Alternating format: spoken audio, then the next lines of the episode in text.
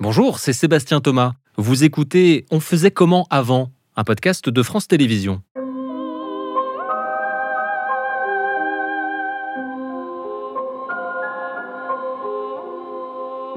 Bonjour, ça va? Oh, il fait beau aujourd'hui, vous avez vu, hein? Avouez, vous aussi vous le faites. Parler de la pluie et du beau temps et meubler ainsi quelques silences parfois gênés, parfois gênants. Mais avant de devenir le sujet de conversation, la météo a longtemps été un sujet de préoccupation. Pour l'agriculture, pour les marins ou pour faire la guerre, prévoir le temps était crucial, sauf qu'il a fallu attendre la fin de la Renaissance rien que pour inventer le thermomètre et le baromètre et c'était une révolution. On l'a oublié tant c'est facile aujourd'hui. Des dizaines de satellites nous fournissent tellement d'infos météo, radars de pluie en temps réel, vigilance de toutes les couleurs, prévision jusqu'à 15 jours. Ça fait bien longtemps qu'on n'a plus besoin de se fier aux vieux dictons ou au rhumatisme pour savoir s'il faut ou non prendre un parapluie. Et pourtant, on va le voir, la météo est une science jeune, en perpétuelle évolution, une science qui, aujourd'hui encore, se partage entre toutes les nations du globe et concerne chacun des habitants de cette planète. Alors comment on faisait avant? Et aussi pourquoi est-ce qu'il se trompe encore à la météo?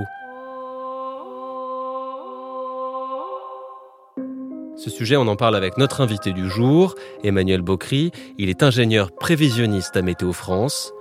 On faisait comment avant? Un podcast de France Télévisions, réalisation Antonin Fajon.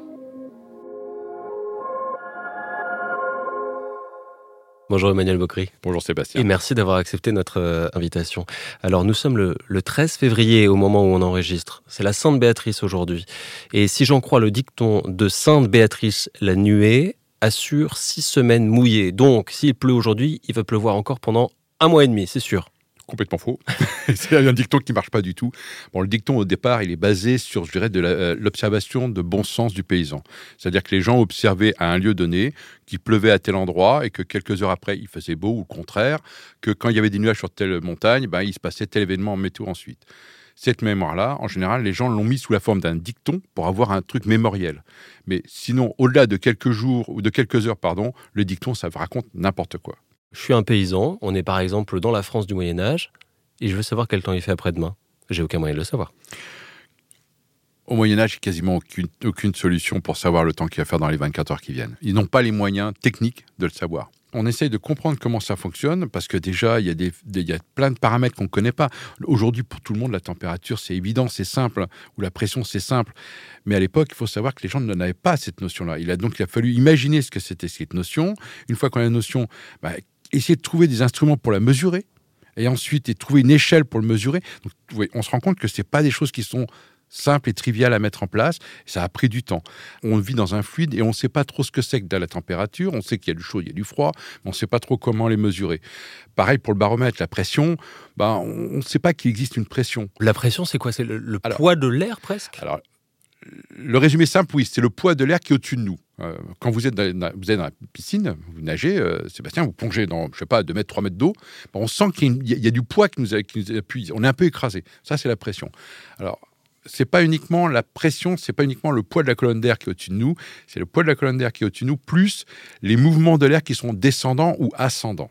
Donc c'est un mélange de, tout ça. C'est lié à des phénomènes mécaniques et thermiques. Parce que l'air chaud est plus léger que l'air froid, donc euh, ça joue. Et, les gens qui se disent Ah, j'ai mal au bras, euh, c'est qu'il va faire mauvais temps, il faut les croire c'est pas très crédible. Non, par contre, ce qu'il faut savoir, c'est que euh, tous les gens qui ont mal aux articulations, souvent, c'est lié à des variations de pression et des variations d'humidité. Ah, le corps est un baromètre? le, corps est un baromètre, mais pas de très bonne qualité. Mais c'est un, un, baromètre. Ça prouve quand même que la base de la météo, c'est l'observation. Alors, la base de la météo, c'est vraiment l'observation. Sans observation, on ne peut pas faire de météo. Euh, je dirais, si vous voulez faire de la prévision, il y a un météo célèbre norvégien qui s'appelle euh, Willem Berknecht. c'est une famille très importante en météo qui lui a mis en place, a donné le postulat de comment on fait une prévision. Donc c'est relativement simple. Il suffit de connaître l'état de l'atmosphère à un instant donné et connaître les lois de l'atmosphère et vous pourrez prédire comment va évoluer l'atmosphère. Donc ça c'est un principe qui marche toujours. Hein. Il a toujours été euh, efficace. Le problème, c'est que euh, on a un problème de transmission. Vous avez des il faut d'abord mettre en place des réseaux d'observation, des gens qui observent tous de la même façon, et ensuite il faut transmettre cette information très rapidement. Et je dirais jusqu'au 18e, 19e siècle, on n'est pas capable de transmettre rapidement l'information. Il faut plusieurs jours pour que l'information arrive, donc elle est, elle est obsolète au moment où elle arrive. À partir de quand, chez moi, que je sois en ville ou à la campagne, je peux recevoir l'équivalent d'aujourd'hui d'un bulletin météo? Alors, il n'y a pas de date pour dire quand est-ce qu'il y a eu le premier bulletin météo. Ça n'existe pas. Il y a eu d'abord des cartes d'observation, parce que bon, l'observation, on l'avait sous forme de texte, mais c'est pas très parlant. Alors, sous une carte, on voit mieux les zones où il fait mauvais, où il fait beau, les zones de haute pression, de température chaude et froide. Euh, je dirais que les bulletins, les bulletins météo ont toujours fait leur apparition dans les débuts d'un nouveau média. Dès que la radio est apparue, un bulletin météo est apparu. Je ne veux pas dire qu'il était de bonne qualité, mais il y avait quelque chose. Dès que la télévision a fait ses premières émissions, il y avait un bulletin météo. Donc à chaque fois qu'un nouveau média apparaît, il y a tout de suite euh, un bulletin météo. Bon, comment est-ce que vous expliquez comme ça qu'on soit si omnubilé tous, qu'on en est par la, par la météo, par le temps qu'il fait? On est omnubilé par la météo parce que nous vivons dans l'atmosphère. Nous sommes. Alors, il y a une notion qu'il faut bien comprendre. Tout le monde voit la mer et on n'imagine pas que nous vivons dans un océan atmosphérique. C'est un océan atmosphérique. Nous sommes des poissons qui marchons au fond d'un aquarium. Et cet aquarium, il se passe des choses dedans. Et c'est tellement naturel qu'on s'en rend même plus compte. Euh, sortez de chez vous et demandez à quelqu'un quel nuage il y avait ce matin dans, dans le ciel. La majorité des gens ne le regardent pas. À partir de ce jour, je n'ai plus baissé les yeux. J'ai consacré mon temps à contempler les cieux, à regarder passer les nues, à guetter les stratus, à lorgner les nimbus, à faire les yeux doux au moindre cumulus. Mais elle n'est pas revenue.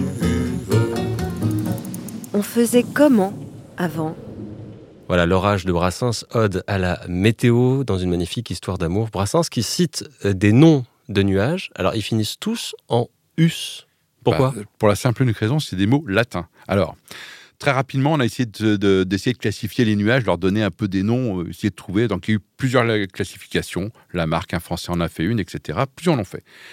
Et en Angleterre, Luke Howard, un pharmacien, fan de météo, va faire une classification avec des noms latin. Donc c'est pour ça qu'on a des cirrus, des cirrostratus, des nimbostratus, etc. Et c'est devenu un peu la norme. Tout le monde a repris cette, cette, euh, nomenclature. Elle est relativement simple. Il y a trois grandes zones pour les nuages. On, définit s'ils sont en forme de nappe ou sous forme de, de, de balle, les cumulus. Et il y a un, le nuage roi qui traverse toute l'atmosphère, qui est le cumulonimbus. Et celui qui apporte, euh, enfin, qui n'est pas une bonne nouvelle a priori quand on le traverse. Ben, il faut pas, il faut éviter de le traverser. Il se passe des choses assez violentes à l'intérieur du cumulonimbus. En réalité, il va se passer un phénomène euh, très important euh, pour la météorologie en Europe. On est en pleine guerre de Crimée. On est les Anglais et les Français contre les Russes.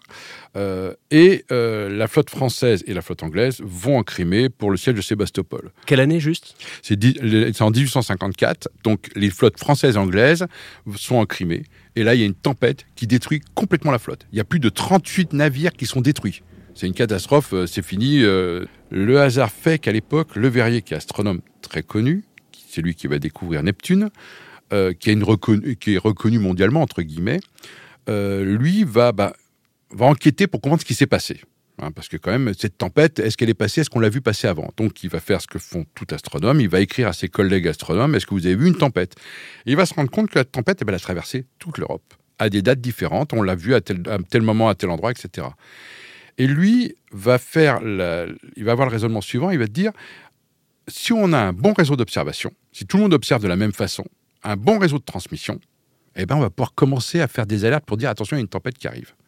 Et surtout, le point important, d'autres avaient, eu le même raisonnement, mais il s'était arrêté là. Lui a eu le raisonnement suivant, c'est de dire non, non, il faut pas s'arrêter à la France. Il faut qu'on communique entre nous, entre tous les pays, et qu'on s'échange l'information. Donc c'est un des grands principes de la météorologie. On échange gratuitement entre services météorologiques la donnée météo pour pouvoir faire de la prévision météo. Dès le début, ça a été le cas. Quasiment dès le début. Et surtout, alors après, il a fallu très rapidement définir comment on observait, à quelle heure on observait. Parce que si chacun observe euh, l'un en Fahrenheit, l'autre en Celsius, c'est une catastrophe. Il faut que tout le monde on code de la même façon. Ensuite, il s'est posé très rapidement le problème des transmissions. Le télégraphe commençait à arriver, ça coûte cher. La météo, ben, il n'y a pas de service météo, c'est des, des, des, gens qui le font un peu par des passionnés. Ça coûte très cher de transmettre. Et donc, ils, ils essayent de se débrouiller pour que euh, les services télégraphiques acceptent de faire circuler gratuitement l'information météo. Pourquoi est-ce qu'il y a des Celsius et des Fahrenheit? Alors, il y a des Celsius, des Fahrenheit, des Kelvin, des Réaumur. Alors, comme dans toute la science météo, vous avez toujours eu des passionnés et les gens ont commencé à se dire, bah, écoutez, je mesure des températures, mais comment je vais les graduer? Comment je vais les, quelle valeur je vais leur donner? Et le grand principe, c'est de donner deux points. On va prendre deux valeurs un peu remarquables et on va graduer notre règle. Alors, vous en avez qui ont utilisé le moment où l'eau liquide passe en eau solide, donc la congélation. Il y en a d'autres qui ont utilisé la température d'un homme qui se porte bien. Donc, comme mesure, c'est pas extraordinaire. Vous en avez d'autres qui ont utilisé, par exemple, quand tel ou tel produit fondait, par exemple du beurre. Donc, c'est des mesures un peu tordues. Les Bretons, sans doute. Voilà, je sais pas. Donc, les Réaumur, c'était français. Vous avez eu euh, les Fahrenheit, c'est euh, plutôt les Pays-Bas. Et les Celsius, c'est suédois. Et en réalité, euh, comme souvent dans la science météorologique, pas mal de gens proposent des choses et il y a une règle qui sort parce qu'elle est un peu plus utilisée et le Celsius est devenu de plus en plus utilisé. Et aujourd'hui, si on regarde rapidement, vous avez le Fahrenheit qui est dans le monde anglo-saxon, le Celsius, le monde euh, occidental dans son ensemble, et le Kelvin, ce sont plutôt les Russes. On faisait comment avant? Si je me réfère aux archives de Météo France, le 10 décembre 1879, on mesurait moins 23,9 degrés au parc Montsouris, température la plus basse mesurée à Paris. Seule fois où on a enregistré une température inférieure à moins 20 degrés depuis le début des mesures en 1872. Alors là, on est quoi Au tout début de la Troisième République? Comment est-ce qu'il y a des gens qui se disent tiens, je vais noter tous les jours la température? Ils sont un peu fous. Alors, c'est non, c'est une grande époque où on essaie de comprendre comment euh, vit la nature. Donc on note beaucoup de choses. Alors si vous avez un jour l'occasion d'aller regarder les carnets d'observation météo, ils sont très intéressants parce qu'on y retrouve des éléments purement météo, la pression, la température, le vent, la direction, la vitesse. Ça c'est classique. Mais on note aussi pas mal de choses, euh, la floraison de certaines plantes, le passage de certains oiseaux migrateurs, etc. Donc c'est le côté un peu anachronique. Mais c'est une époque où on enregistre énormément de choses parce qu'on se dit il faut enregistrer pour pouvoir commencer à comprendre ce qui va se passer. Si on n'enregistre pas, on n'a pas suffisamment d'informations, on aura du mal à comprendre ce qui se passe. Donc on note, on enregistre, il y a des cahiers. Alors, ça n'a pas toujours été standardisé, c'est pas forcément fait partout de la même façon, mais on a des archives qui sont, qui sont faites comme ça. Alors la météo, ça suppose de l'observation, et puis derrière, euh, une fois qu'on a récolté toutes ces données, alors un petit peu de manière artisanale au début, faut calculer. Pendant la Seconde Guerre mondiale, je fais une petite aparté, on, utilise des canons. Les canons, ça demande des tables de calcul, des tables de tir qui demandent énormément de calculs mathématiques. Et c'est très très long à faire. Donc on essaie de mettre au point un calculateur pour automatiser ces calculs. Heureusement, la guerre se finit, sur 39-45 se finit, et on commence à avoir le premier calculateur ENIAC. C'est un monstre, mais il fait des tout petits calculs, mais c'est un monstre. Et on se dit, ben voilà, on a un super machin, euh, ça fait des calculs, qu'est-ce qu'on pourrait en faire? Et il y en a un qui dit, bah, et si on faisait de la, prévision météo, complètement illusoire. Hein, c'était, c'est un peu comme si vous demandiez à un homme de la préhistoire, et si on faisait de la chirurgie? Alors les premiers calculs pour les météos, c'est une réussite extraordinaire. Je précise tout de suite. Pour faire une prévision à 24 heures, c'est plus d'un mois de calcul. Mais pour nous, météo, c'est une révolution. Donc ça, c'est dans les années 50. C'est les Américains qui commencent. La, science météorologie a énormément évolué. Ce qu'il faut savoir, c'est qu'aujourd'hui, les prévisionnistes, on travaille avec beaucoup de calculateurs, beaucoup de sorties de calcul, de modèles. Et ensuite, on va traduire ces sorties de modèles en un langage clair. Je vais le traduire simplement.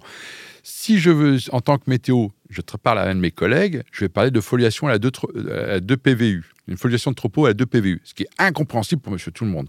Par contre, monsieur tout le monde, ce qu'il va me demander, c'est est-ce que dans trois jours, je peux faire mon barbecue Est-ce qu'il fera beau ou est-ce qu'il fera mauvais? Si je parle, par exemple, à un pilote d'avion, je vais lui parler de turbulence en altitude et je vais lui parler du vent en nœud. Un marin se fiche de la turbulence. Il va me demander la hauteur des vagues.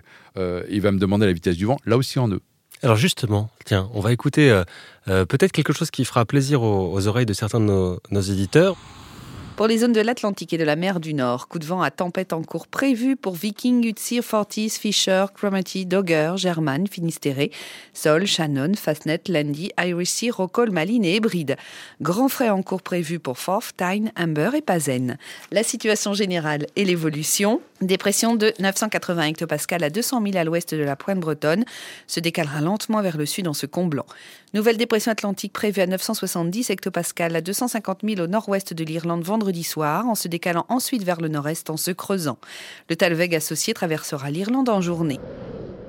Alors les auditeurs n'ont pas l'image, mais pendant qu'on écoutait cet extrait, euh, vous avez fait plein de gestes. En, gros, vous compreniez absolument, vous étiez en train de me situer les zones. Là, je vous voyais avec la, côte de France, on, imaginait très très bien le chose. Pourquoi est-ce que c'est aussi compliqué la météo? Pourquoi est-ce qu'il y a un jargon comme ça? Alors il y a un jargon parce qu'au départ, il est passé par radio. Autrefois, était envoyé par radio et qu'il fallait que euh, en radio, les gens comprennent bien les, noms des zones. Pour ça que les zones sont euh, Time, Dugger, Shannon. C'est des noms où même si le nom ne passe pas très bien, le son passe pas très bien, on le reconnaît. Parce que c'est quand même très important. Ça indique pour les, pêcheurs, les plaisanciers, etc., les zones de danger potentiels. Et là, ce jour-là, il faisait pas très beau. Non, hein. c'est pas du tout bon du tout. Il y, a une il y a deux dépressions, il y a un Talweg, euh, euh, il y a des coups de vent, il y a du grand frais. Non, il se passe des choses. Talweg, c'est quoi? Alors, le Talweg, c'est une zone de basse pression, mais sous forme d'une vallée.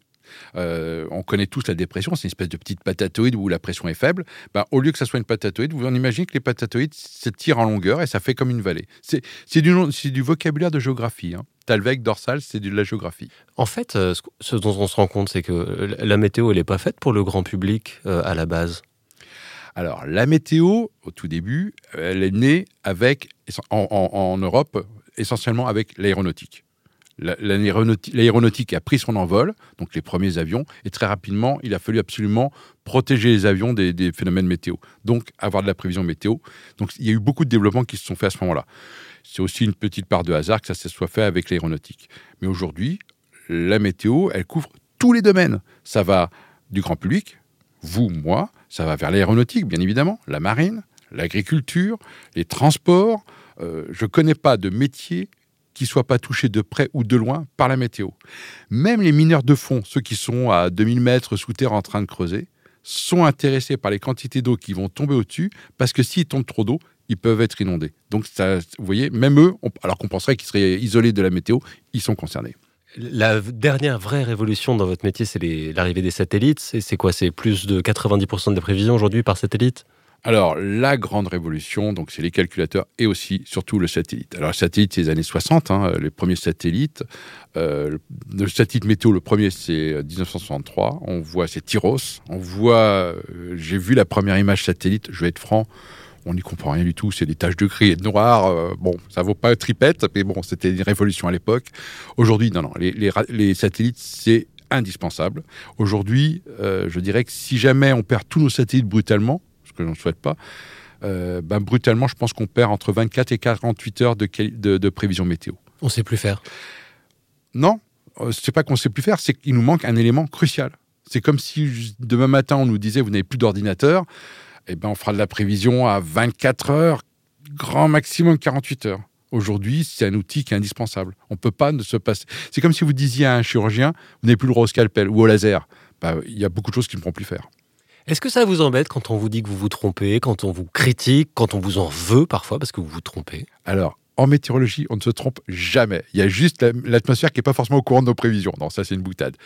les erreurs de prévision, il y en a tout le temps. Il y en aura tout le temps.